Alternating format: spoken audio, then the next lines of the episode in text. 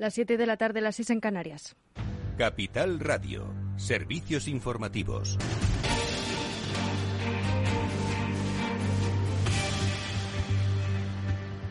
Buenas tardes. España dejará de contabilizar todos los casos de COVID-19 para registrar solo los más graves y vulnerables, informa Ana Sánchez Cuesta. Buenas tardes. Buenas tardes, Sofía. El Ministerio de Sanidad y las comunidades autónomas acuerdan una estrategia temporal para dejar de ofrecer datos sobre las pruebas diagnósticas y los aislamientos. En unos meses se creará un nuevo sistema de vigilancia basado en redes centinela, como ocurre con la gripe, una medida que se pondrá en marcha en 2023. Supone el fin de los aislamientos obligatorios, excepto para las personas vulnerables. Las redes centinela de atención primaria encargadas de vigilar las enfermedades respiratorias como la gripe o el virus sincitial también aportarán la información de los casos detectados, como ya se estaba haciendo en algunas comunidades autónomas.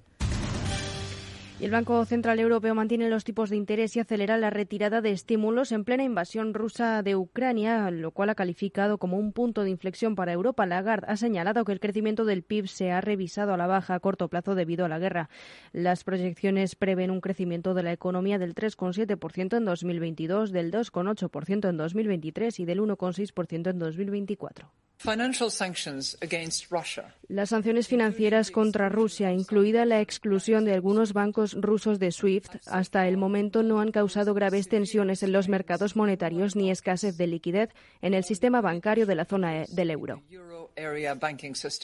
La entidad presidida por Lagarde afirma que tomará las medidas necesarias para cumplir el mandato del Banco Central Europeo de buscar la estabilidad de precios y salvaguardar la estabilidad financiera. De momento, el Banco Central mantiene los tipos, pero acelera la retirada de la compra de activos. La inflación podría ser considerablemente mayor en el corto plazo. Sin embargo, en todos los escenarios, según se espera, que la inflación disminuya progresivamente y se asiente en niveles cercanos a nuestra meta de inflación del 2% en 2024. Y el presidente del Partido Popular Europeo, Donald Tusk, defiende como triste, define como triste sorpresa el acuerdo entre el Partido Popular y Vox en Castilla y León. Ha indicado que Pablo Casado era una garantía personal de mantener al Partido Popular en el centro derecha, evitando, señala, ese tipo de coqueteos con los radicales con movimientos de extrema derecha como Vox. Son sus declaraciones previas a la reunión de líderes del PP europeo. En este encuentro, Donald Tusk ha criticado a líderes de la extrema derecha europea como Marine Le Pen, Eric Zemmour, Matteo Salvini o Víctor Orbán por su tradicional apoyo al presidente ruso Vladimir Putin. Preguntado sobre el pacto del PP y Vox en Castilla y León, el ex primer ministro polaco y anterior presidente del Consejo Europeo ha esperado que sea un incidente y no una tendencia en la política española, porque a su entender esos deseos de construir políticas en apariencia fuertes a largo plazo suponen una capitulación. Días después de que el futuro presidente del Partido Popular, actual presidente de la Junta de Galicia, Alberto Núñez Feijó, etiquetase a Vox como partido de extrema derecha, ha justificado el pacto de gobierno entre ese partido y el PP en Castilla y León. Ayer miércoles, Feijó también pidió al Partido Socialista que se abstuviera para facilitar un gobierno del PP en solitario, pese a contar con 31 escaños frente a los 41 que marcan la mayoría absoluta en el Parlamento castellano-leonés, pero los socialistas reiteraron que el PP debía hacer un cordón sanitario completo a Vox, instando a los conservadores a romper sus pactos con la extrema derecha. Hoy Feijó ha achacado a la negativa del PSOE la necesidad de pactar con Vox se ha tomado a broma la gobernabilidad de Castilla y León. Evidentemente hay una responsabilidad. Ayer mismo volví a reiterar que la posibilidad de gobernar en Castilla y León la lista más votada era una que el presidente Mañuco mantenía y de forma contumaz el Partido Socialista dio a elegir un pacto entre el Partido Popular y Vox o convocatoria electoral. Y el presidente Mañoco, en el ejercicio de sus responsabilidades indelegables, ha adoptado la decisión de darle estabilidad a la Junta de Castilla y León. El líder de Vox, Santiago Abascal, exigió nuevamente para su partido el mismo trato que recibió Ciudadanos en la pasada legislatura en Castilla y León. Con este pacto se ha cerrado, que se ha cerrado apenas 15 minutos antes del mediodía, hora en que estaba previsto el pleno de constitución del, del Parlamento Autonómico. Castilla y León se ha convertido en la primera región europea bajo un gobierno en el que está la extrema derecha y todos los partidos políticos, salvo Vox, han aprobado en el Congreso de los Diputados que sea el defensor del pueblo quien coordine la comisión de investigación sobre la pederastía en la Iglesia es todo por ahora. Continúen informados en capitalradio.es. Les dejamos en Afterwork con Edu Castillo. Capital Radio. Siente la economía. ¿Te interesa la bolsa? Compra y vende acciones o ETFs con 0 euros de comisión hasta 100.000 euros al mes con XTB. Vente al broker mejor valorado por sus más de 450.000 clientes según Investment Trends y al mejor broker para operar según Rankia. xtb.es. Riesgo 6 de 6. Este número es indicativo del riesgo del producto siendo un indicativo del menor riesgo y 6 del mayor riesgo.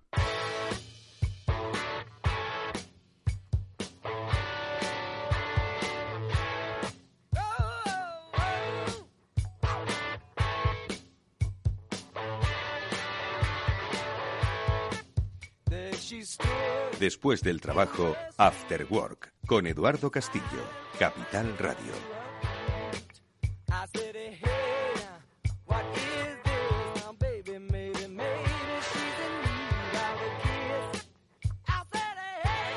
Bueno, ¿qué tal amigos? Muy buenas tardes y bienvenidos un día más a este After Work que ya comienza con todos vosotros en Capital Radio y que hoy va a abordar dos temas interesantísimos y que tienen mucho que ver con el tiempo que estamos viviendo. Tiempos extraños, tiempos de cambio, donde los ciudadanos, los consumidores, pues asistimos estupefactos a cosas que suceden a nuestro alrededor y que alteran nuestra vida sin saber exactamente por qué se producen esas alteraciones. Bueno, lo digo porque en primer lugar vamos a hablar de una interesantísima iniciativa que mm, pretende poner nuevamente al consumidor en el centro. Dicen muchas veces las empresas que el consumidor está en el centro. Bueno, pues esta iniciativa lo quiere poner realmente en el centro porque es el consumidor el que quiere crear sus eh, los productos que consume, productos de alimentación que consume y además lo quiere hacer de una manera ordenada, saludable, justa eh, y sobre todo que eh, redunde en el territorio, redunde en los productores, redunde en toda la cadena que genera esa producción. Bueno, pues de la marca de los consumidores, de preguntarnos quién es el jefe a la hora de consumir y crear productos. Vamos a hablar con nuestras eh, primeras invitadas, con Ana Estrada, la responsable de esta iniciativa en España, y con Verónica de la Fuente, que es una consumidora que participa de esta iniciativa. Enseguida las vamos a saludar para que nos cuenten cómo funciona exactamente, cómo nosotros como consumidores podemos crear nuestros propios productos, insisto.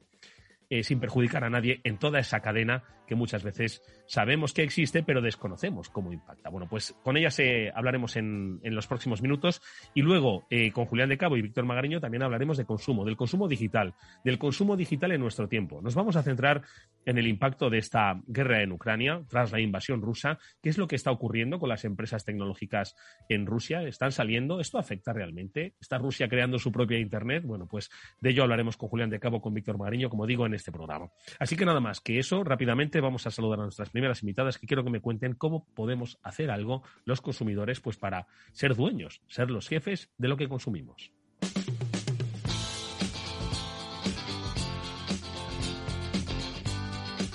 Bueno, y hoy más que nunca estoy seguro de que muchos de vosotros asistís estupefactos a cómo suben los precios de los productos y además no sabéis por qué exactamente y no sois nada más que testigos oculares y luego los pagáis, claro. Bueno, pues esta iniciativa, ¿Quién es el jefe? La marca de los consumidores, eh, viene a tratar de dar un golpe sobre la mesa, un golpe, bueno, suave, ojo, pero con la intención de poner en el centro de nuevo al consumidor, crear junto con los productores, con toda la cadena en realidad que eh, forma parte de esa creación, producción y luego distribución y consumo, pues crear pues un producto que sea justo, que sea saludable, que sea sostenible. Bueno, pues de esta iniciativa hablamos con Ana Estrada, que es su responsable aquí en España. Ana, ¿qué tal? Buenas tardes, bienvenida.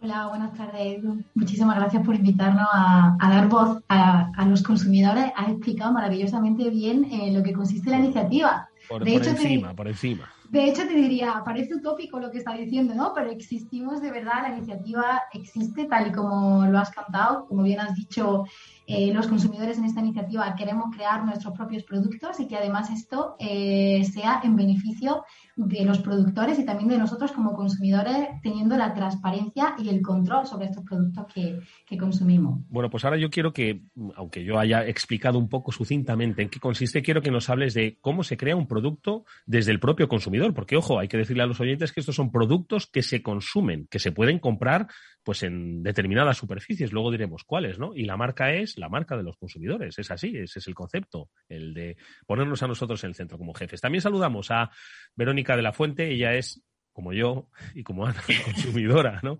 Pero forma parte de esta comunidad que pues crea y quiere crear los propios productos de los consumidores. Verónica, ¿qué tal? ¿Cómo estás? Hola, Edu, ¿qué tal? ¿Cómo estás? Oye, tú, claro, tú ya eres una consumidora diferente a mí, ¿no? Los dos consumimos leche, sin embargo, tú has participado en la leche en la que consumes, ¿no? Sí, sí, yo he participado, he creado, eh, he votado los criterios eh, de la leche que, estoy consumiendo desde hace un par de años, desde que empezó la iniciativa.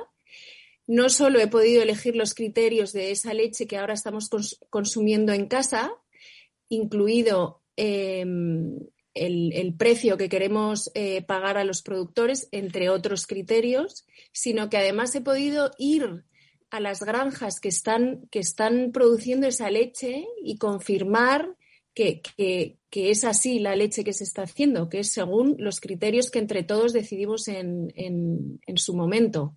Vale.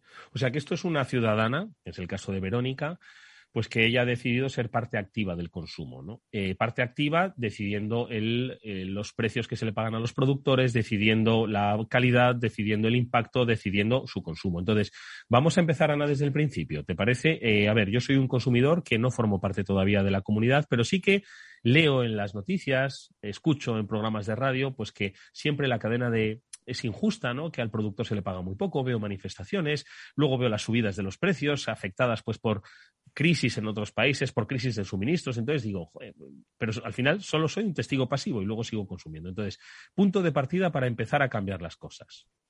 Pues el punto de partida es informarnos ¿no? de, lo que está pasando. nosotros hablamos de consumo-acción, pero el, pistoletazo de salida de eso es querer saber, ¿no? Tú ya estás ahí, tú ya quieres saber y quieres eh, enterarte de qué es lo que pasa. En esta iniciativa tiene eh, cabida todo el mundo y todo el mundo puede participar. Ahora que estamos ya en una sociedad tecnológica, como vas a hablar después con tu siguiente invitado, eh, todo funciona a través de, la web. En nuestra web eh, hacemos muchas consultas donde todo el mundo puede participar. Entonces, digamos que el primer paso eh, es una consulta abierta a todo el mundo donde podemos votar qué producto queremos que forme parte de la iniciativa.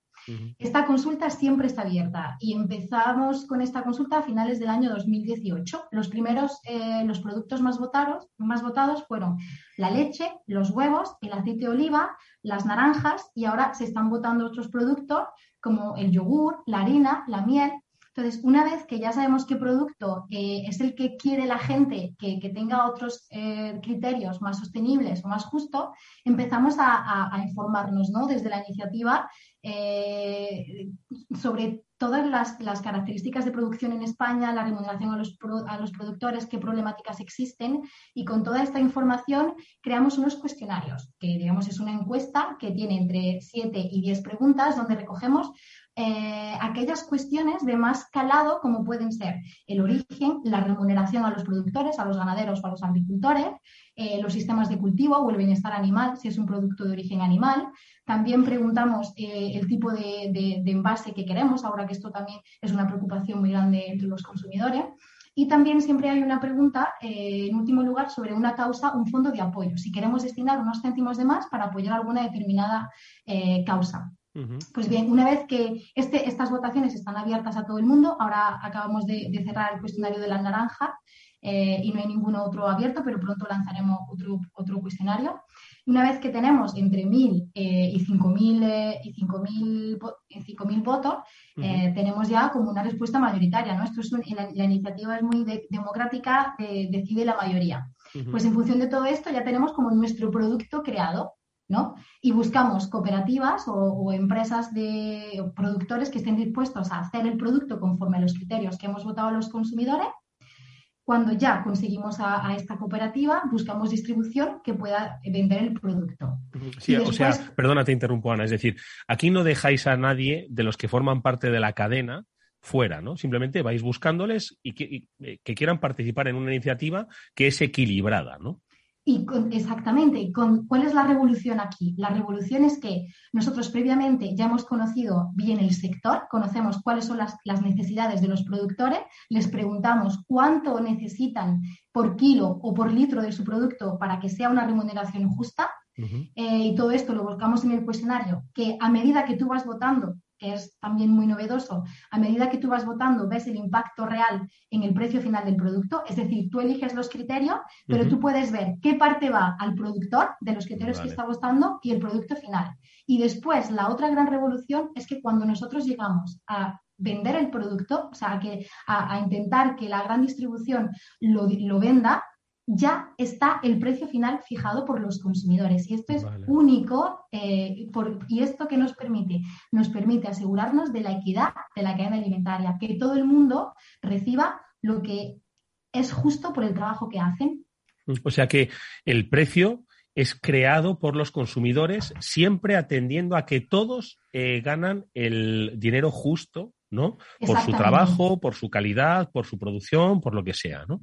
Y este precio viene marcado en los productos. O sea, si tú vas, por ejemplo, a Carrefour, que ahora mismo están nuestros productos ahí, nuestros productos de la iniciativa son los únicos que tienen el, el precio votado, recomendado por los consumidores, fijado en el envase. En el envase, ¿no? No en la etiqueta que es móvil. Exacto. en el envase. Y junto al precio también puedes ver los criterios. Por ejemplo, yo tengo la, leche aquí conmigo y yo puedo leer en el, en el BRICS criterios votados por nosotros los consumidores. Aquí vemos los criterios que hemos votado y el precio final que hemos votado.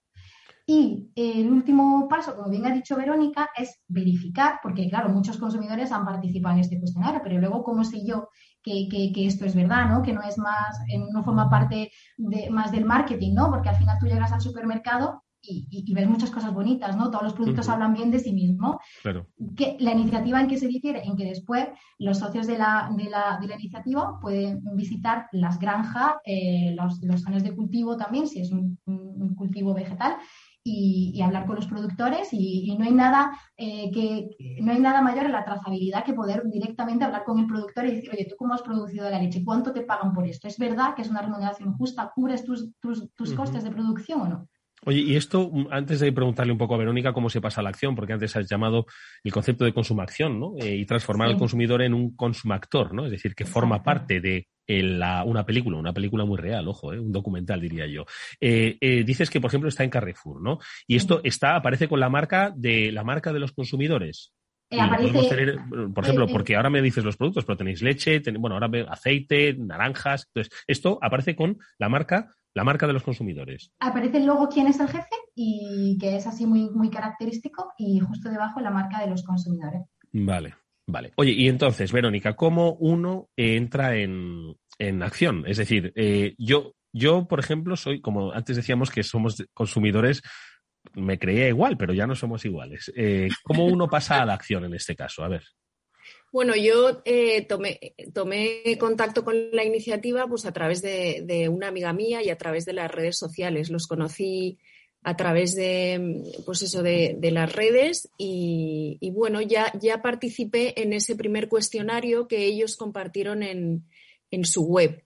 Y a partir de ahí, pues ya eh, pues entramos en contacto con ellos. Ellos continuamente em, están organizando pues, reuniones con consumidores para que nos conozcamos, para que para contarnos eh, los detalles de la iniciativa, los detalles de las negociaciones, los detalles de, las preguntas de los, de los cuestionarios. Y bueno, pues a partir de ahí, con esa participación en el cuestionario de la leche, ya eh, pudimos, pudimos ver que, que, Carrefour la distribuía, pudimos comprarla eh, y a partir de ahí, pues seguimos lo mismo con los huevos, lo mismo con el aceite de oliva y, ahora con, las naranjas, que estamos mm. esperando en, a que puedan eh, ponerse a la venta. Oye, una cosa, Ana. Decías antes que, eh, bueno, esto forma parte, estos son los consumidores los que deciden y vosotros habláis con los productores, pero también habláis con la distribución pero sin embargo no, no tenéis una fuerza de venta como pueden tener otras marcas que sí que tienen fuerza de venta y que entiendo que van recorriendo pues las diferentes mm, cadenas, ¿no? Pues entiendo que negociando, ¿no? Oye, pues la, el producto. Entonces, en vuestro caso, ¿cómo se produce pues esa, cómo acaba esto en, en el lineal de un supermercado? Pues eh, buena pregunta, porque em, uno de los motivos por el que, bueno, que, también nos hace diferente es no tener comerciales ni fuerza de ventas ni tampoco invertir en publicidad propiamente dicha, porque lo que queremos es que sea el precio justo, justo tanto para el ganadero por la remuneración, pero también que sea justo porque sea lo esencial, o sea, que el precio esté repartido en lo esencial eh, y por eso nos parece que, los consumidores, que somos los que hemos activado y quienes, tenemos tener, queremos, quienes queremos tener este rol activo en nuestro consumo, también nos comprometemos a hacer esta movilización. Entonces, eh, dentro de los puntos de venta, eh, somos nosotros, estamos ahora mismo en Carrefour, que es la única distribución que se ha prestado, porque generalmente nosotros siempre nos ponemos en contacto con eh, las áreas de sí, mm. sí, con las áreas de responsabilidad social corporativa. La verdad es que tengo que decir que antes de la pandemia había mucho, muchísimo interés, con la pandemia ha sido un poco complicado, eh, pero ahora volvemos otra vez a la, a la carga. Yo estoy segura que, que, durante este año vamos a conseguir estar en muchos otros puntos de venta y lo que hacemos es eh, muy interesante, porque pedimos los productos en las tiendas eh, diciendo, por ejemplo, incluso reclamando la visibilidad de los productos, de, oye, es que yo he ido a buscar la leche de la iniciativa de la que soy parte y la he encontrado eh, pues demasiado alta o no he encontrado la cantidad suficiente.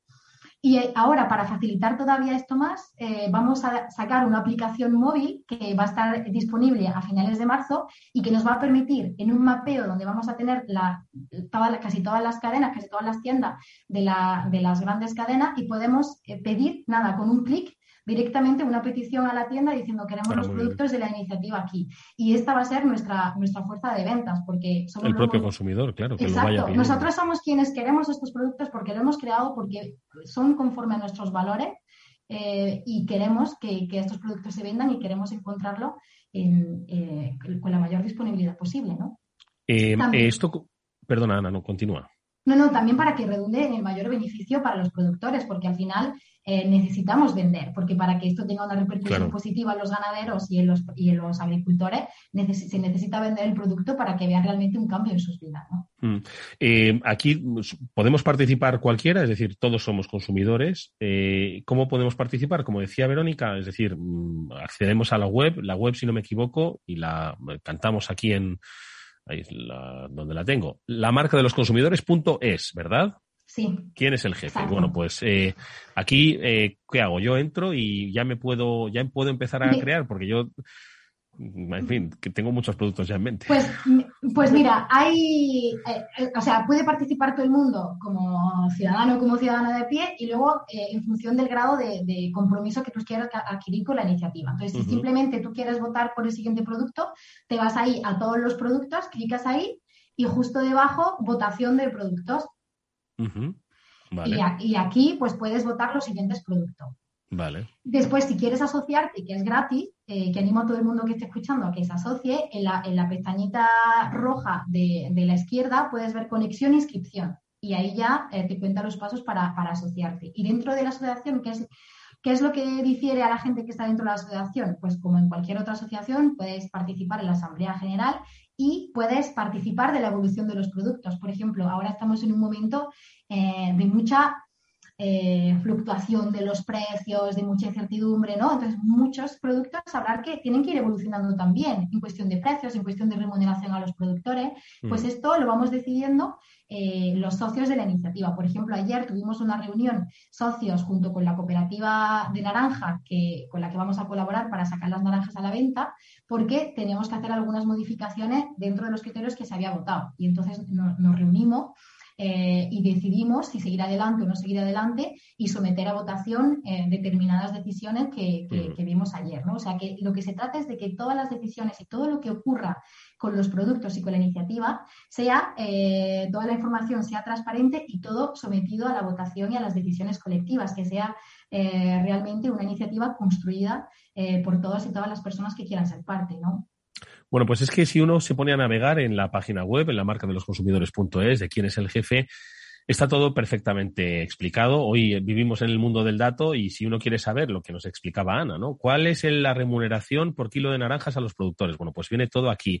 Viene también el número de personas a las que estas iniciativas al final está ayudando y estamos hablando de pues miles de familias en el caso de las naranjas, estamos hablando de centenares de familias en el caso de la producción de aceite y así progresivamente con la producción de leche o la producción de, huevos, ¿no? Entonces, bueno, pues al final lo importante es saber que estás eh, impactando, ¿no? Realmente en el, en el trabajo pues que muchas veces solo lo vemos de una manera negativa en el, en el terreno de la, de, la información, ¿no? Cuando estamos hablando. Entonces, eh, ahora mismo nos quedan un par de minutos, Ana, eh, Verónica, ¿qué productos hay que se puedan comprar en el supermercado con la marca ¿Quién es el jefe? A ver, Verónica, tú que has ido a hacer la cesta de la compra, venga. Pues bueno, pues ahora puedes comprar la leche, puedes comprar huevos y puedes comprar aceite de oliva. Vale. Y muy pronto, ¿no, Ana? Esperamos eh, que se puedan comprar las naranjas. Las naranjas, ¿no? Estamos deseando que, que, salgan ya. Y yo quiero añadir, Edu, si me permites, porque antes estábamos hablando de los precios y yo creo que es importante hablar del valor de nuestra compra ¿no? y el valor de nuestros alimentos. Están subiendo los precios, pero ¿cuánto es realmente el valor? Porque a lo mejor a mí me sube un refresco, un refresco por ejemplo, eh, de una gran marca y realmente me afecta, o sea, ¿qué repercusión tiene esto a mi alrededor en relación al valor de, la leche y no su precio que está repercutiendo en el beneficio de muchas familias de mi alrededor, que eso al final eh, contribuye también a nuestra propia economía, ¿no? Porque al final todos consumimos, pero todos somos, estamos dentro del ciclo del sistema, ¿no? Con lo cual, cuanto más eh, cuanto mejor vivan los ganaderos y mejor produzcan en mejores condiciones y mejor paguen a sus empleados y mejor paguen a los veterinarios, etcétera, etcétera, mejor también yo como persona de ciudad y como ciudadana de la ciudad también tendré un mejor salario, ¿no? Porque el, país será más rico, ¿no? Estoy de acuerdo. Esto yo creo que es una manera eh, quizás de las más justas que puede aproximarse a la fijación del precio de un producto, porque tiene en cuenta a todos los actores de la cadena en su justo precio, en su justa medida por el valor de su trabajo, ¿no? Tú lo has dicho. Bueno, pues yo creo que es una iniciativa que, ojo, además la creamos los consumidores, no la crean las grandes corporaciones y eso nos hace protagonistas. Bueno, pues es quién es el jefe de la marca de los consumidores. Su responsable aquí en España es Ana Estrada y una de sus también consumactoras, en este caso eh, como consumidora, es Verónica de la Fuente. ambas os agradezco muchísimo que hayáis estado en este, en este ratito del After Work y nada, que hasta muy pronto. Muchas gracias, Edu, por, dar, por darnos voz a iniciativas tan pequeñas que yo creo que es súper importante. Nos vemos en el supermercado. Gracias, hasta pronto. Un saludo. adiós, adiós. Y por bueno, y te invito a unirte como socio Edu. Hombre, por supuesto, como consumidor. Ahora voy a seguir Exacto. Oye, más cosas que os queremos contar. El próximo, la próxima semana vamos a tener una semana del Cambio, organizada por el Instituto de la Gestión del Cambio, junto con Capital Radio y Amanda Palazón, que es la gestora del cambio del Instituto de la Gestión del Cambio, nos avanza cuáles van a ser los contenidos que vamos a tocar. Hola a todos, soy Amanda Palazón, soy CEO del Instituto de Gestión del Cambio y tengo el placer de invitarles a nuestro décimo aniversario a través de nuestro evento La Semana del Cambio que realizaremos en Capital Radio. Empezaremos el día 14 de marzo con una entrevista por la mañana. El 15 tendremos dos mesas de debate y tertulia una donde hablaremos de la importancia del patrocinador y la segunda, cuál es el papel de recursos humanos en los procesos de cambio. El día 16, cómo no, cómo generar cultura de bienestar. El día 18, palancas del cambio, la capacitación como una de las herramientas claves del proceso de cambio. Les espero a todos en la Semana del Cambio en Capital Radio a partir del 14 de marzo. Si inviertes en bolsa, esto te va a interesar. XTB tiene la mejor tarifa para comprar y vender acciones y ETFs, cero comisiones hasta 100.000 euros de nominal. Si inviertes en bolsa o quieres empezar, más sencillo y imposible. Entras en xtb.es, abres una cuenta online y en menos de 15 minutos compras y vendes acciones con cero comisiones, con atención al cliente en castellano y disponible las 24 horas al día. ¿Qué estás esperando? Ya son más de 450.000 clientes los que confían en xtb.es. Riesgo 6 de 6. Este número es indicativo del riesgo del producto, siendo uno indicativo del menor riesgo y 6 del mayor riesgo. After Work con Eduardo Castillo. Finanbest, ganadores del premio del diario Expansión a la cartera de fondos de inversión más rentable en 2021 en categoría conservadora. Finanbest, cinco estrellas Morningstar para nuestro plan de renta fija mixta. Finanbest, gestor automatizado líder en rentabilidad por tercer año consecutivo. Finanbest, tú ganas. ¿Qué es ir más allá? Con Arval podrás llegar donde te propongas de la forma más sostenible y darle a tu empresa todas las soluciones de movilidad que necesite, asesorando con las mejores opciones de movilidad para las distintas necesidades de tu flota, con vehículos electrificados, bicicletas, coche compartido. Arval, la transición energética arranca aquí. Más información en arval.es.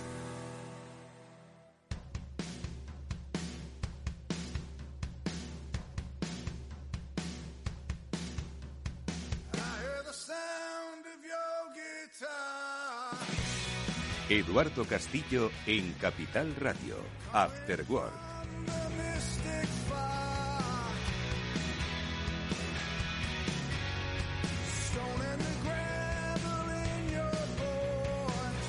Bueno, recuperamos. Ya tenía yo ganas de recuperar eh, estas interesantes conversaciones, reflexiones que siempre mantenemos con regularidad en este programa con Julián de Cabo y con Víctor Magariño. Nos adentran en el mundo de eh, los cambios eh, producidos por la sociedad digital. Y la última vez que hablamos, pues ese día tristemente, se produjo el inicio de la invasión rusa a Ucrania y hoy, dos semanas después, las cosas no solo no han cambiado, sino que van a peor.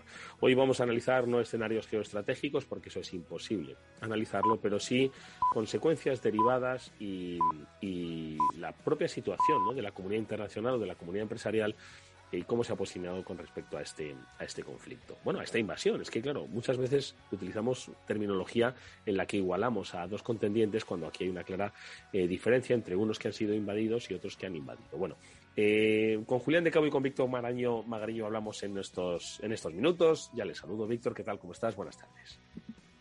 Hola Eduardo, Julián y audiencia. Pues eh, bien dentro de las circunstancias. Eh, dando gracias a, seguir pudiendo hacer cosas y, con espíritu optimista siempre. Ahora, ahora te preguntaremos, porque en los últimos meses has viajado mucho a Polonia. Polonia está mm, geográficamente, bueno, pues en, un, en, un, en una posición muy, muy delicada, muy tensa, muy intensa. Yo no sé si, pues, con tus interlocutores empresariales, con los que estoy seguro allí has coincidido, te han trasladado un poquito la percepción sobre el terreno. Ahora nos lo comentas si te parece, pero antes saludo a Julián de Cabo. Julián, ¿qué tal? ¿Cómo estás? Buenas tardes. Buenas tardes, Víctor y Eduardo. Aquí supongo que como el resto de la humanidad, preocupado con el panorama que tenemos por delante, anulando viajes. Yo tenía previsto ir en unos días a Rumanía y me parece que va a ir Rita la cantadora. Y bueno, como todos un poco, ¿no? Sorprendido, decepcionado, no sé muy bien cuál es la palabra que aplica. Oye, vosotros, por cierto, sois eh, profesores, siempre lo reivindico aquí, de algunas de las escuelas de negocio más referenciadas de nuestro país y del extranjero, de universidades. ¿Tenéis alumnos rusos? Porque son alumnos muy internacionales vuestro, vuestro alumnado. ¿Tenéis alumnos rusos en este momento? Pues mira, ahora mismo no, pero sí que obviamente he tenido, porque ya sabéis que la NYU es un poco crisol de culturas y paradigma de la inclusión interracial, interreligión, etcétera. Y sí que he tenido, sí que he tenido eh, alumnos rusos y bueno, pues eh, bien, ni, espectacularmente buenos ni, espectacularmente malos, más o menos de la media, pero sí, sí he tenido. Me, pasa, me, pasa, como a, Víctor, en ese momento no, pero históricamente tuve algunos verdaderamente curiosos. Hay algunos al que recuerdo, ten en cuenta que mi, primera, mi primer alumno ruso fue recién caído el telón de acero y tengo algunas anécdotas con él de partirte el pecho de risa. Era hijo de un general del KGB, me imagino que... Madre mía. O sea, que sabían, que sabían todo sobre ti. sabía todo lo que había que saber, pero por otra parte alucinaba muchísimo con la vida en Occidente, que para él era completamente, o sea, yo recuerdo de, de, partirte de risa, Eduardo, un día hablando en clase sobre canales de distribución y al hombre le explotaba la cabeza, ¿no? Y, y hubo un momento que levanta la mano y dice, pero ¿por qué muchos canales, muchos precios? Un canal, un precio. El, hombre venía de un entorno donde... Simplificando. claro, simplificaba un poco más de la cuenta, ¿no? Oye, eh, los que me venían a mí venían un poco más, eh, digamos, internacionalizados, ¿no? no, no bueno, obviamente, claro, esto es en inglés y, y, no tenían ese, esa actitud, ¿no? Pero sí que es verdad que solían ser más reservados, o sea, eran de los de no participar mucho en clase, o sea, se nota que ahí, o culturalmente, familiarmente, no son dados a expresar de, más allá de lo estrictamente necesario. no son los más locuaces en clase, digamos. Sí, bueno, culturas eh, empresariales, culturas eh, eh, educacionales. Oye, y Víctor, antes de entrar un poco en materia, ¿qué, te, se percibía en, en, Polonia, en Varsovia? Que pues están ahora, pues la última hora, bueno, la última hora, la última, mm, digamos, el último parte de guerra hablaba de que Polonia estaba dispuesta a ceder a Estados Unidos su flota de aviones MiG, entiendo de fabricación rusa, eh, para que supuestamente los donasen a Ucrania. Por lo tanto, Polonia juega un papel, insisto, geográficamente pues estratégico ¿no? en, toda esta, en toda esta crisis. En su frontera ahora mismo pues hay mm, centenares de miles de refugiados ucranianos. Sí, lo es. Mira, yo, Eduardo, el, justo el día que, que invadió eh, Putin, eh, yo estaba en Polonia y no se nos ocurrió otra cosa que organizar una cena para clientes VIP, que esta era ya la, cuarta que hacíamos, y justo ese día por la mañana eh, Putin invade, invade Polonia, ¿no? Esto hace justo exactamente dos semanas. Y, encima elegimos uno de los mejores restaurantes de Varsovia que estaba literalmente a 250 metros de la embajada rusa. Con lo cual, solamente el hecho de llegar, claro, imagínate, todo el mundo eh, manifestándose, calles cortadas. Este restaurante está en mitad de un parque, no recuerdo el nombre, no sé cómo se llama, eh, es un nombre polaco complicado, donde está la estatua de Chopin y tal. Y tuvimos que atravesar todo el parque a oscuras, cargados de jas con regalitos, tal y cual, así que bueno, aquello fue una, una pequeña historia, ¿no? Afortunadamente, aunque hubo alguna cancelación, la gente llegó y eh, pudimos celebrar la, cena, aunque luego, pues, eh, tres cuartos de lo mismo, ¿sabes? Seguía, no, era ya como al principio, pero seguía un montonazo de gente manifestados delante de la, de la embajada que estaba literalmente al lado eh, y al final, bueno, pues pudimos salir de allí y tal. Pero claro, la cena, la gente que vino a la cena, pues imagínate, o sea, no estaban como para cena porque no, no, es solamente que estén cerca y, demás, es que una gran mayoría de las empresas polacas tienen eh, decenas, centenares o miles de empleados ucranianos. Eh, porque la gente, muchos eh, cruzan constantemente la frontera. Y de hecho, una de las empresas que vino, que era una de las bebidas de espirituosas de, la zona, de, no, no, conocida aquí, pero muy importante allí, pues tenía literalmente una, una fábrica pegada a la frontera, donde el 99% eran, eran ucranianos. Y encima la que venía era la de recursos humanos. O sea, imagínate el día que había tenido esta pobre, ¿sabes? O sea, constantemente tal. Con lo cual, es un tema que les toca, mm, no solamente les toca muy cerca, sino que es que además les toca de lleno, ¿vale? De lleno. Entonces, el, el país claramente, como estamos viendo todos en televisión, se ha volcado radical eh, creo que ya van por, el millón y medio de, refugiados y la principal puerta de entrada es, esta. Luego a eso se une que obviamente Polonia es un país pues tremendamente sensible a estas cosas, ¿no? Porque es que les ha pasado por encima, cada guerra que ha habido, les ha pasado por encima una gran potencia, o varias a la vez.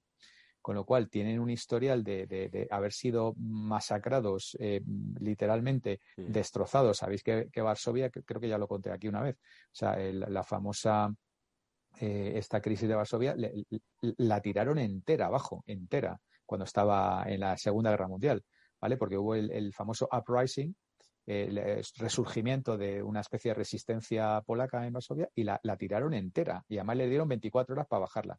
Entonces, claro, están súper ultra sensibilizados con todo esto, ¿no? Y además les pilla al lado y además tienes, son los que más frontera tienen y ya te digo, allí no puedes coger un Uber que no sea un ucraniano el que te lleva para arriba y para abajo lo cual es como, no sé, yo a veces lo comparaba, es como si de repente, pues Portugal entra en guerra, ¿no? O sea, y, y, aún así nosotros todavía vivimos un poco demasiado de espaldas a Portugal, ¿no? Pero, pero, o sea, sería, imagínate cómo estaría la gente, ¿no? Por, ejemplo, ahí en tu tierra, ¿no, Eduardo? Que, estás al lado, ¿no? En, Cáceres. O sea, este, este les toca súper, súper fuerte.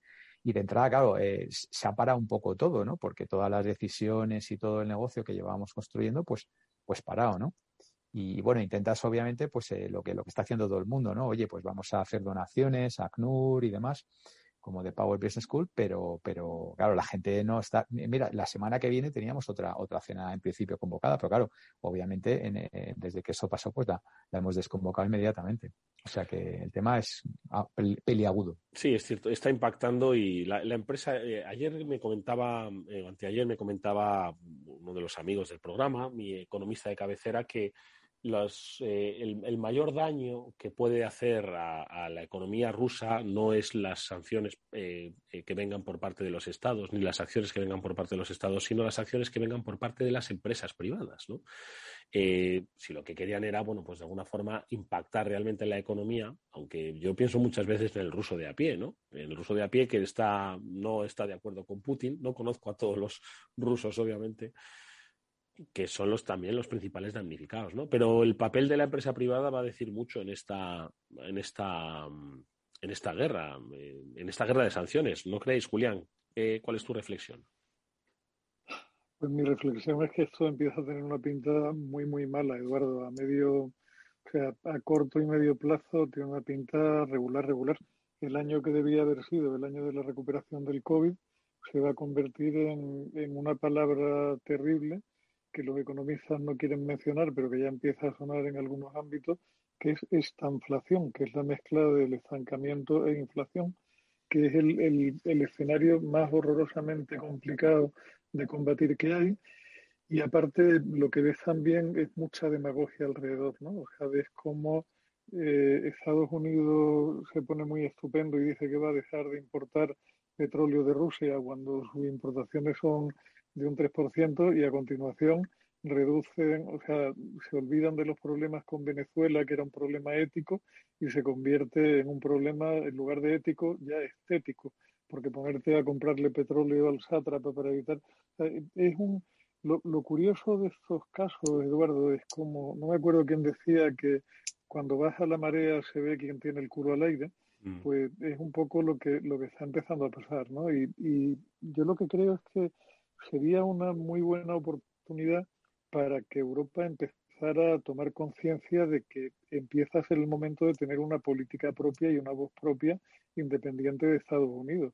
O tú no puedes estar dependiendo del paso que te marque Joe Biden, ni del paso que te marque Putin, ni del paso que te marque el chino, porque si no vas a ser una pelota que va rebotando de un lado para otro. O sea, está claro que necesitamos un plan energético serio de largo plazo y no tanta chapuza como hemos hecho hasta ahora, que hay que repensarse el tema de la energía nuclear de una manera seria y tranquila y sensata y que deberíamos empezar a hablar de un proyecto europeo con independencia de sesgos políticos, porque hay cuestiones que seamos del, del sesgo político que seamos, nos interesan a todos y deberían formar parte de un diseño de un futuro común. Y si no hacemos eso, vamos a ir de, de culo, Eduardo, pero absolutamente de culo, ¿no? Mm, este es eh, una buena reivindicación. Todos lo pensábamos, ¿eh? que Estados Unidos con su independencia energética se podía permitir el lujo de, de, anunciar bloqueos a las, a las importaciones. No, no, es solo la independencia, eh, no es solo la independencia energética, Eduardo, es que a veces tomamos a Estados Unidos como referente moral y como gente que da lecciones de cómo deben ser las cosas al mundo y cada vez que hay una pequeña dificultad te das cuenta de la desvergüenza absoluta que guía su política exterior desde hace décadas. Estados Unidos no ha tenido más política exterior que la política exterior de la energía, punto y final. Esto es así. O sea, que, que sean preferibles porque son una democracia, al menos formalmente, a otros regímenes que son más autoritarios, probablemente sí, pero que son la virgen doncella a la que uno debe seguir porque están llenas de buenas intenciones y son unos aliados confiables, por supuesto que no. Y si queremos seguir mirando para otro lado, sigamos, pero nos va a ir francamente muy mal. ¿no? Víctor. Sí, yo ahondar lo que, lo que dice Julián, ¿no? Eh, eh, y luego, si quieres, volvemos a la pregunta que nos has hecho, Eduardo, sobre qué están haciendo las empresas. Por ejemplo, siempre hagamos de GAFA, pues vamos a seguir hablando de lo que hace GAFA ahora, ¿no?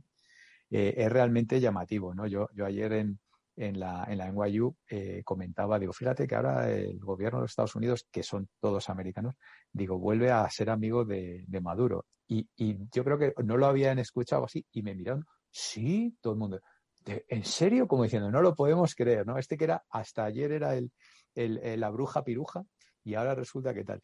Y, hoy acabo de leer que, acaba de, liberar el gobierno de Maduro a dos norteamericanos como prueba de buena voluntad de, que van a volver a enviarles eh, el material y, la oportunidad de, volver a poner su industria de extracción de petróleo a funcionar como Dios manda, porque hasta ahora la tenían ahí a, medio gas, ¿no? Porque no le daban ni mantenimiento, ni le daban las piezas, ni nada, ¿no? Y entonces ahora ya vuelven a ser amigos. Es que es tremendo. Y luego también lo que es tremendo es aquí, rápidamente, nuestro presidente, eh, eh, rápidamente echándose en manos de esta gran potencia tan estable como es Nigeria, ¿no? Es, perdón, Argelia. Entonces, eh, es como, bueno, ahora nos vamos a nos van a salvar los argelinos y tal y, yo no puedo estar más de acuerdo con, Julián, ¿no? Yo ayer preguntaba, digo, bueno, en mi clase de nuevo, ¿no? Los norteamericanos, generación Z, me encanta, quiero escuchar sus, ¿dónde está su cabeza? Para mí es un... Y, y, hubo una alumna que dijo, no, pues eh, utilizando energías renovables. Dije, muy bien. Digo, como por ejemplo, ¿cuáles? Oye, la primera que cito, la energía nuclear. Digo, hombre, un millennial citando la energía nuclear como primera de energías renovables. Esta clase va bien, esto va bien. Eh, y efectivamente ya sabéis que está dentro de la taxonomía de, la Unión Europea como, como, ha sido declarada ya renovable, ¿no? A pesar de que aquí sigamos, pues eso, con, el mismo tema, ¿no? Con lo cual, esa parte me, llenó de, por un lado, de, esperanza, ¿no? De, oye, mira, las nuevas generaciones tal. Y luego, si queréis, pues ahora comentamos un poco lo que ha hecho GAFA, un poco si queréis Google y Amazon, si queréis un poco. ¿Qué han hecho? Porque recuerdo que aquí en, más de una ocasión hemos comentado que Rusia estaba trabajando en su propia Internet, ¿no? Un poco al, al hilo chino, ¿no? De lo que ellos hacían pues un poco para si algún día se producía pues cosas como las que se están produciendo, pues no sufriesen tanto esa desconexión. Entonces, em, eh, ¿qué hacemos? Porque también ha prohibido, bueno, a, todo esto ha prohibido pues eh, Twitter, si no me equivoco, Facebook, ¿no? Entiendo, pues con el objetivo de controlar la información. Em, habladme un poco, brevemente, si os parece, de, cómo era ese camino a la independencia eh, digital de Rusia el que emprendió y un poco ahora el, cuál es el efecto de, lo que han hecho Google, Amazon, Facebook y, Microsoft y, bueno, en fin, Apple, en, si se han sumado a los boicots, a los cierres, al abandono temporal. ¿Cómo, cómo estaba Rusia dirigiéndose hacia su Internet? ¿Quién me lo? Pues mira, si, quieres así, yo, yo si quieres eh, hablo de Amazon y de Google y luego, como siempre, Julián, le dejo si quiere que hablar de, Apple y tal. A ver, y, sobre todo, sobre todo empezar un poco por lo que es la, infraestructura, ¿no? Y luego ya con las aplicaciones, ¿no? Vamos primero a, lo que es la infraestructura. Eh, yo hoy, hoy, he escuchado, por ejemplo, que, Amazon eh, Web Services, ¿no? Que por hablar de infraestructura de, computación, pues que iba a no, a cerrar, porque claro, es que no tenía nada, porque ya era una especie de isla, eh, digamos, desde el punto de vista de cloud. Eh, er, era, era, una de las barreras de entrada. O sea, eh, Rusia no estaba en, en, la lista de prioritarios países para aplicaciones SaaS, Software as a Service, porque la mayoría están hechas en la nube y, Rusia estaba, era una especie de isla, con lo cual perdías toda la, toda la los beneficios de tener tus aplicativos desplegados en el cloud de, Amazon. Con lo cual, lo que han venido a decir una especie de, bueno, pues si estábamos en conversaciones y teníamos allí una especie de Greenfield Venture que estábamos tal, pues esas las vamos a cerrar y ya nada, ¿no? Pero en realidad, por ese lado, eh, mm, nada nuevo. Quiero decir, ya, ya era una especie de isla desde el punto de vista de, cloud computing, del edge computing y demás. Y luego, por el otro lado, por el lado de Google, pues también he leído que obviamente Beta Rusia pausa los servicios publicitarios y desmonetiza los vídeos de YouTube, ¿no? Esta es un poco la, noticia de, Google. Entonces, claro, ¿qué pasa? Que eh, a, nivel buscadores, como, como ya sabéis, porque lo hemos comentado aquí hace mucho tiempo y hace, durante muchos años, eh, Google no es el buscador dominante en Rusia, que se es solo en España. Lo es solo en España. El buscador dominante en España es Google, el resto del mundo no. No, en España, en, en prácticamente toda Europa, menos Rusia, en Estados Unidos un poquito menos, porque sí que es verdad que Bing ha, pegado una pequeña entellada, está ya en cuotas de cerca del 20%, que no está mal. Aquí prácticamente no, no, no rasca bola. Pero eh, creo que en Rusia, la última vez que lo miré, hace ya tiempo, estaba Google en torno del 30 y pico, 40% a cuota de mercado de buscadores, que es menos de la mitad de lo que tienen prácticamente todo el resto del mundo. Con lo cual, bueno, vale, pues eh, Claro, eso sí, empresas que quieren eh, mostrar anuncios a, empresas en Rusia, empresas de fuera de Rusia, que pues eso ya no se puede hacer, ¿no? Desde, desde esta semana, ¿no? Y luego desmonetizar los, desmonetizar los vídeos de YouTube, es decir, aquellos autores que tienen eh, contenido que es monetizable, es decir, que, ganan por, por AdSense, eh, pues ya no, ya no van a poder. Entonces, bueno, sí, algo han hecho, obviamente, pero, pero yo creo que quizá, no sé, a lo mejor el impacto que tiene lo de Inditex, pues a lo mejor supera a lo que puedan tener estos. No sé, Julián, ¿qué opinas? Pues vamos a ver, eh, hay un, o sea, no sabes por dónde empezar realmente, ¿no?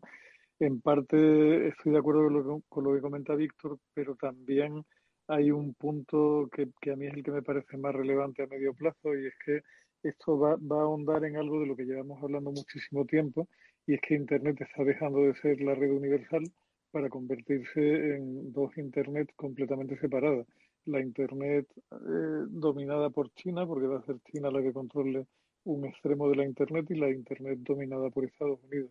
Ahora mismo en Rusia, o sea, Rusia llevaba tiempo trabajando igual que lo hizo China previamente con su muralla china, que es el gran firewall que, que filtra el tráfico con el resto del mundo. Rusia lleva tiempo trabajando en eso, probablemente porque preveían, visto el efecto que tuvo todo el tema de las redes sociales en la primavera árabe y tal, ahí empezaron a tentarse la ropa y empezaron a tomar medidas para controlar el acceso a la información por parte de sus ciudadanos.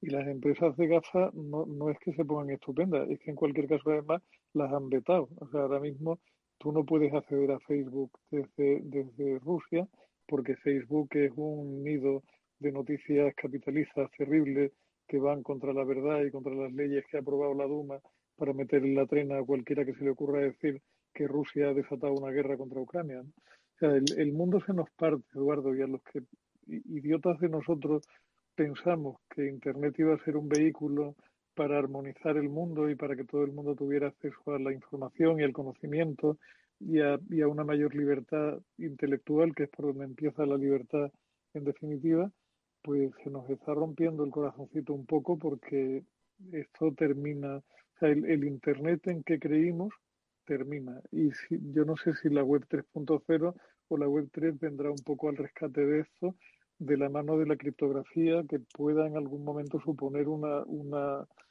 alternativa a lo que algunos países pretenden amordazar, pero lo veo complicadísimo, porque es que el, el tema en estados autoritarios es que tienen un control de la infraestructura física, con lo cual ahí hay poco que tú puedas hacer. De todas formas, eh, este cuarteamiento de Internet, eh, promovido por estados o por grandes bloques de, o zonas de influencia, eh, ¿tú crees que los ciudadanos lo notarían? Es decir, al final eso significa que los rusos solo navegarían en, en un entorno donde la creación de contenidos fuesen rusos eh, las ofertas de viajes y de anuncios fuesen de empresas rusas y donde los contactos en las redes sociales fuesen de empresas rusas, o sea, de gente pues solo del territorio ruso, ¿no? Entonces, esto es muy diferente a como, por ejemplo, el internauta español eh, funciona. Es decir, el internauta español, no sé cuántos millones de internautas españoles hay ahora mismo, no sé, no tengo el, dato. Si somos 42 millones, pues habrá, qué sé yo, 30 millones navegando, más o menos, ¿no? Una cosa así. Estos 30 millones, el consumo de Internet que hacen, eh, aunque tengamos acceso a, pues a, todo, de momento al mundo, eh, salen de nuestras fronteras digitales, es decir, el consumo que hacen en sus redes sociales, en el consumo de información, en la compra de, de productos y servicios, se quedan dentro del territorio español, del territorio digital español. Mucho, o sea, salen, salen mucho más de lo que tú puedas suponer, Eduardo. Y si te das cuenta, hay mucho, o sea, yo no sé si tú has entrado ya en el, en el círculo de los que terminamos viendo YouTube a través de la televisión, pero hay, hay algunos enfermos que, que nos conectamos a YouTube a través de la tele y ya ves en, en tu pantalla grande vídeos con contenidos creados desde cualquier lugar del mundo. Hoy, hoy precisamente me llamó la atención porque un muy buen amigo que fue director general, fue el primer director general de Google en España, me pasó una referencia de YouTube de un tipo al que lleva siguiendo un montón de tiempo que se dedica a dar la vuelta al mundo en moto. Y ese amigo mío, ex Google, no se ha subido a una moto en su puñetera vida, pero sin embargo está encantado con las cosas que cuenta un, un tipo que se llama Charlie Sinewan, que es un español que anda por ahí dando barrigazos con su moto y contando a la humanidad cómo es el mundo visto a pie de, a pie de territorio. ¿no? Y yo, por ejemplo, no, no, no sigo activamente, pero me tropiezo mucho con mucho contenido. O sea, a mí me encanta todo lo que tiene que ver con el hágaselo usted mismo. Y YouTube está lleno de creadores de contenido ruso que tienen un nivel de ingenio a la hora de, de dar soluciones baratas a problemas comunes que alucina. Es curioso porque como ellos tienen un, idioma diferente y un alfabeto diferente, es gente que se la ingenia para crear contenido sin sonido. Hablar. Ponen una música de fondo, hablar no hablan porque tampoco saben hablar inglés, con lo cual no, no, mi, YouTube traduce del ruso con facilidad, pero son unos vídeos francamente entretenidos y no es necesario que el tipo te hable para entender aquello bastante bien. Comparte, comparte, que a mí me, que me, me gusta y son, ¿eh? Son, son cosas que al final harán nuestro mundo más pequeño y más triste. ¿no? porque de, acuerdo que yo no voy a dejar de consumir Netflix para ver a un ruso que hace una máquina cortadora de madera con una batidora y un no sé qué. Pero si dejo de ver al ruso haciendo ese tipo de cosas, mi vida va a ser un poco más aburrida. Sí, sí, sí. Sí, va a ser. Lo del World Wide Web se acabó. Eh, Víctor. Eh, no, estaba, escuchan Julián, y he, buscado y efectivamente Microsoft también ha suspendido todos sus servicios y ventas en Rusia. O sea que, bueno, desde por supuesto el hardware, la Xbox y demás, pero Azure ya no está disponible. Y eh, yo estaba pensando, claro, eh, imagínate la típica empresa que, funcione con Windows 365. o sea, es que le, le, acaba de destrozar, porque de esas tiene que haber unas cuantas. Exacto. todo lo que tienen en el cloud, de repente zasca, o que tengan el Dynamics de CRM o, cualquier cosa de estas. O sea, es que les ha hecho, pero, pero, o sea. aquí hay dos salidas. Una, que se acordarán de Putin o se acordarán de Microsoft. Y quizás una empresa rusa y diga, bueno, lo que te estaba dando Microsoft te lo voy a dar yo, y además más barato. Claro, o que, salga un proveedor independiente que no esté casado con nadie, como pasa en la mensajería con Telegram, que curiosamente es de origen ruso y no es hackeable porque está cifrada para evitar problemas con su propia normativa y que el siguiente proveedor sea un proveedor verdaderamente universal y que no se meta en lío con lo que le dicte un gobierno. Mm. Lo cual me lleva a la reflexión que, que quería compartir con vosotros hoy, que es absolutamente imposible hacer predicciones de prácticamente nada. Todos los planes de negocio. Mira, estaba eh, ayer eh, con un artículo de, eh, que se llama Marketing in the Age of Alexa, o sea, haciendo marketing en la edad de Alexa. Y es de 2018 y es de Harvard. O sea, se supone que es fresco y hecho por gente inteligente y tal. Bueno, pues estaba releyéndolo y tal, y es que no daban ni una, ni una. O sea, era una cosa. es imposible. pero vamos a ver, si han pasado cuatro años solo, pero esto no pues, no podía estar, que si las marcas no iban a tener peso, que si eh, la privacidad ya no era tan importante. Bueno, bueno, bueno, es que no daba ni una, macho. Yo, y yo, claro, dicen, joder, esto lo tengo que discutir con los alumnos, macho. Tremendo, o sea, que eh, de repente llega un loco, te invade un país o, llega un virus o tal y cual, y, se tira todo por los aires. Y te tumba todo, sí, efectivamente. Efectivamente. No, por tanto, bueno, pues eh, a ver si aprendemos a que hacer predicciones y hacer previsiones no, no tiene mucho, mucho No, y aquí el, la, única predicción segura, Eduardo, es que nos vamos a morir. Esa es la única predicción segura. Eso, Julián, Julián es muy recurrente en eso. Pero a mí me gusta ver. Pero dentro de mucho tiempo, dentro de mucho tiempo. Ni siquiera eso se puede prever. Nos tiran un bombazo aquí y se acabó. Esa, esa, es la segunda predicción que también podemos hacer sin equivocarnos te va a parecer poco sea cuando sea. Eso es cierto, eso es cierto. Me, me, gusta, eh, de nuevo, el rayo de optimismo, si queréis, eh, final, es Venga, un rayo de eh, lo, lo, bien preparado o lo mejor preparado que está el Ejecutivo español medio por su altísima flexibilidad y altísima adaptabilidad. ¿vale? Y además, mira, personalmente hace poco recibía feedback de, uno de mis jefes que decía, mira, tú tienes una cosa muy buena y es que te adaptas tal y cual, no sé qué, y es un tío. Y yo creo que eso mm, lo tenemos en España de serie, ¿sabes? Eh, y eso nos ayuda a, reaccionar y a, adaptarnos mucho más a situaciones complejas mm. eh, que, que, cualquier otra cultura, ¿no? Y yo creo que eso es algo bueno. Mira, me quedo con, esa, con ese rayito de optimismo. Iba a decir una cosa negativa, de que eso solo lo hacemos pues cuando estamos centrados en el trabajo y no entretenidos en el circo al que nos suelen tener acostumbrados y que nos eh, ponemos en una situación de confrontación de una España con la otra. Así que cuando eso no lo hacemos, lo hacemos estupendamente. En fin. Oye, amigos, que nos vamos a despedir ya, eh, agradeciendo como siempre que hayáis estado estos minutos con nosotros. Ha sido muy interesante la reflexión. Espero que a nuestros oyentes les ayude también a tomar reflexiones y no a tomar decisiones porque es imposible en este escenario tan cambiante. Julián de Cabo y Víctor Magariño, gracias amigos, hasta la semana que viene. Un placer, Eduardo. La semana que viene. Nos vemos. Nosotros, amigos, nos despedimos hasta eh, también, sí, la semana que viene, que volveremos, como siempre, con nuestro programa de ciberseguridad aquí en la sintonía de Capital Radio. Cuidaros mucho. Hasta pronto.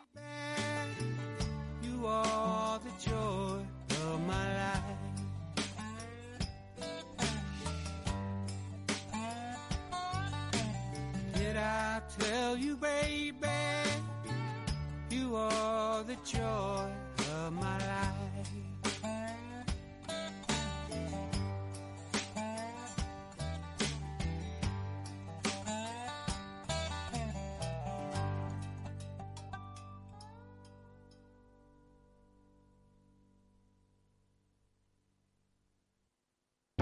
Para personas inquietas, Capital Radio.